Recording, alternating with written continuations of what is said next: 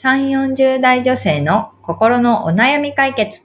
今井彩子と、由美子の、それ、わかる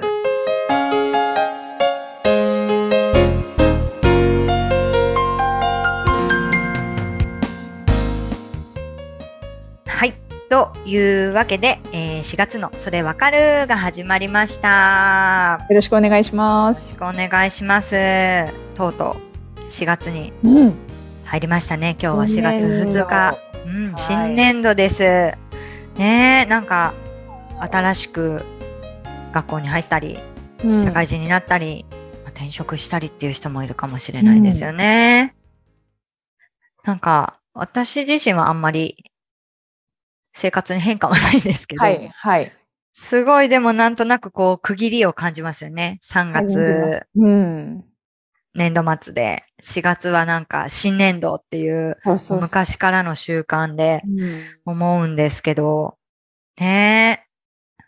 いや、なんかでも、そうですね。いろいろ始める方もいると思うし、新しい環境になる方もいると思うので、なんかそれに合わせて何も変化がない 私たちそうです。なんとなくこういろんなことにチャレンジしていけたらいいかなって思いますよね。はいはい。ということで、今月もそれわかるよろしくお願いします。よろしくお願いします。はい。ということで、えー本日もおやなお悩みお寄せいただいてますので、由美子さんお願いします。はい。あきこさん49歳の方からです。はい。はじめまして。とても頼りになりそうな番組で長期的にお世話になりたいです。ありがとうございいます。子供がいない仲良し夫婦二人暮らしです。在宅勤務をしています。夏に50代になってしまうので、相談対象50代も入れていただきたいです。私は飲みに行くのが好きでした。今でも好きですが、コロナ禍で行けなくなりました。以前は仕事で旦那が不在の日は一人でバーや居酒屋や昼飲みができるレストランに行くこともありました。ズームって今一つハマりきれません。どうしたらコロナ禍寂しくなく乗り切れるでしょうか？おすすめのアイディアをお授けください。とのことです。はい。ありがとうございますありが。とうございます。はい。由美子さんごめんなさい。今、一瞬だけちょっと音声が乱れてしまって、えっ、と、子供がいないから、うん。レストランに行くこともありました。まで、ちょっともう一回読んでもらえる？はい。はい。子供がいない仲良し夫婦二人暮らしです。在宅勤務をしています。夏に50代になってしまうので、相談対象を50代も入れていただきたいです。私は飲みに行くのが好きでした。今でも好きですが、コロナ禍で行けなくなりました。以前は仕事で旦那が不在の日は、一人でバーや居酒屋や昼飲みができるレストランに行くこともありました。はい。ありがとうございます。ということで、えー、長期的にお世話になりたいですと言っていただけて本当に嬉しいです。ありがとうございます。ありがとうございます。50代になってもぜひご相談はお寄せください。ということで。はい。ということでね、まあコロナ禍でなかなかこう、す好きな時にというか、あのー飲みに行けないっていうのもあるし、行きたくてもお店が閉まってるっていうこともはいはい。あるのかなっていうのは思いますよね。うん。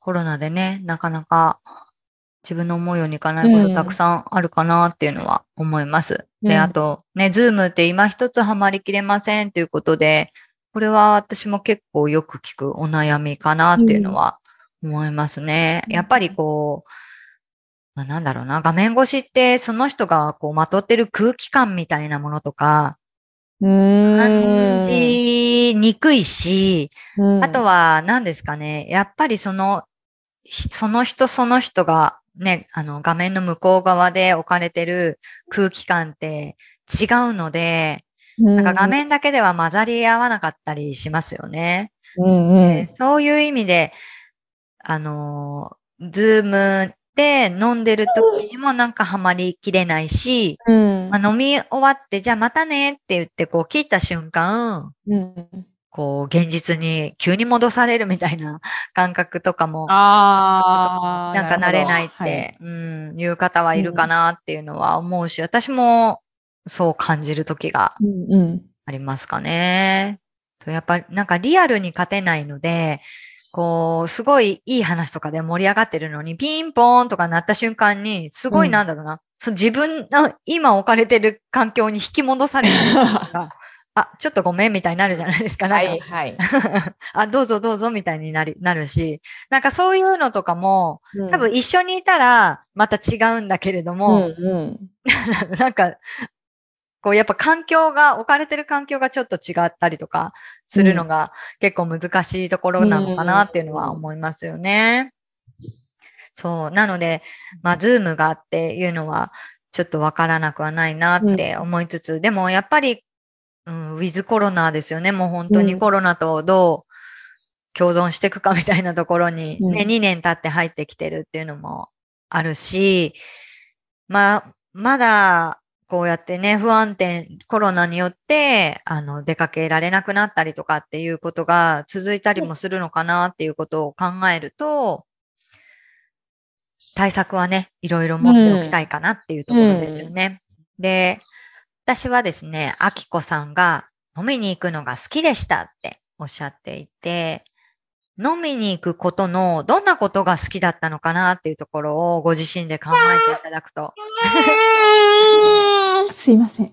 はい。元気な声で。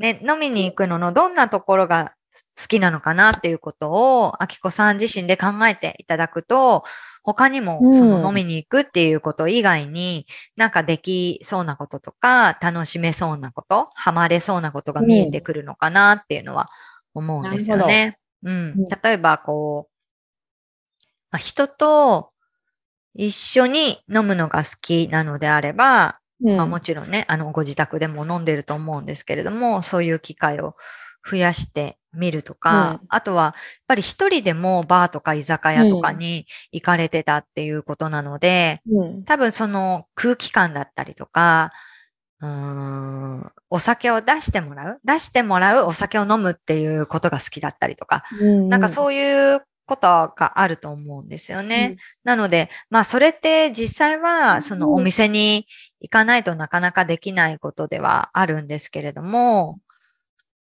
まあ仲のいい ご夫婦っていうことなので、ご夫婦でお店屋さんごっこするみたいな 感じでやってみてもいいのかなとかも思うし、そのね、ご主人にあのお酒出してもらう出してもらう。ことね。ああ、うんなるほど。やってもらってもいいかもしれないし、なんかこう自分で作って、あの、例えばおつまみとか作って出すのはっていうのであれば、美味しいお取り寄せとかうんうんで、まあ、ウーバーイーツとかうん使って、その、ちょっとベランダに出てみて、ベランダで飲んでみるとか、いつもと違う感じ、非日常演出、じまあ自分ですするわけなんですけど、うん。そこはね、自分で非日常演出して、うん。あの、飲んでみるとか、うん。なんかちょっとその、居酒屋に行くとか、バーに行くっていうのの代わりになるようなことを見つけていただくっていうのはありかなって思ってます。えさっき言ったみたいに飲みに行くことの何が好きなのかっていうことをうん。見つけて、その飲むこと、飲みに行くこと以外でそれを満たせることってないのかなって探してみるといいのかなっていうのは思いますね。で、まあコロナになってからどうしてもこう対面で人に会うっていうことができなくなった分、うん。オンラインっていうものがすごくこう、まあ、発達したというか、うん。あの、盛んになっていったっていう一面はありつつ、なんかそこにはまりきれなかったら別にそこに乗っかる必要はないと思うので、それ以外の部分でコロナ禍でも寂しくないこと、乗り切っていけることを見つけていくといいかなと思いますね。うん。うん。割とでも一人で飲みに行ったりとかもできる方なので、ね。うん。う。ん。何か一人でできることとかも見つけてもいいと思うし、まあまあうん仲良し夫婦っていうことなので、ご夫婦でできることを見つけてもいいと思いますし、うん。まあ直接お話ししてね、いろいろ 一緒に探せたらいいかなっていうのは思いましたけど、ぜひご自身で飲みに行くことの何が好きなのかな。それって他のことで満たせないかなっていうことをぜひ置き換えですね。そうです。置置き換えて探していただけるといいのではないかと思いますね。うん。なんか由美子さんはそういうのってありますか？コロナになってからできなくなってしまってストレスになってることとか、それを何かで代わりにこう発散してるとか。あー、うーん。まあなさそうですね。やっぱ人とは会えなくなったんで、うん。結構、うん。あのーこう、き近所のお友達とかうん。が、うん。歩い、歩いてると、うんうん。すぐ LINE しちゃいます。どこどこ歩いてたって。直接は声かけないけど、LINE ででね。ね、なかなか会えないくなった、あの、近所なのに、こう、じゃあ、時間合わせて、行こうとか、そういうのもう減ったん。んで、うんうん。どこどこ歩いてたとか、うんうんそんな感じで、うん。接点を持とうとしてます、ね ひ人を求めてるわけですね。で私じゃないけど、うん。あの、舞台とかにうんうん。ああ。はま、はま、はまったというか、うん。舞台の扉を叩いたうーん。何人か。へえ。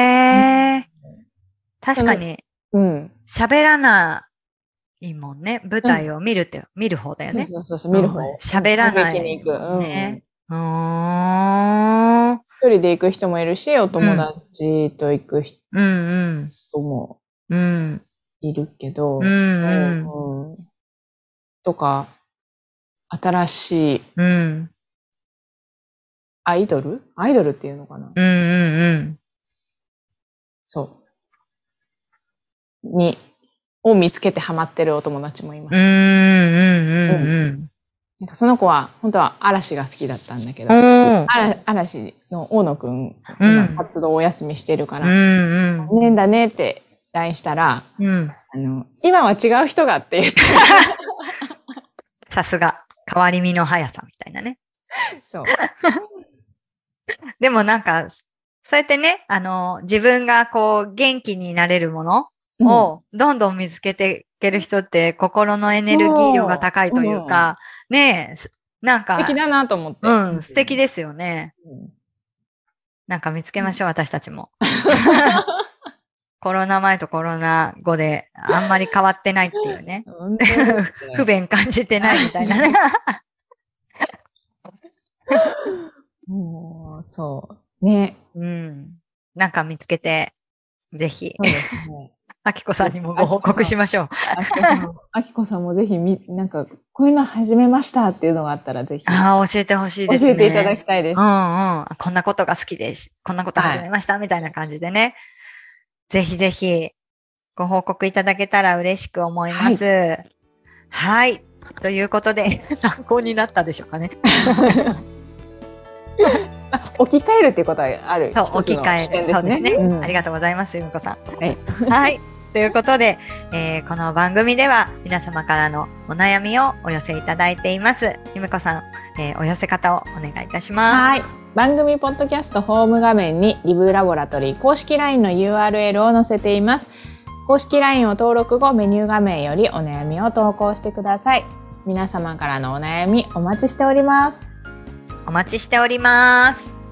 ということで、えー4月新年度が始まったので、ぜひ何かこうチャレンジしていくような気持ちでね、4月を明るく前向きに乗り切っていけたらと思います。ということで、えーまた来週お会いしましょう。さようなら。さようなら。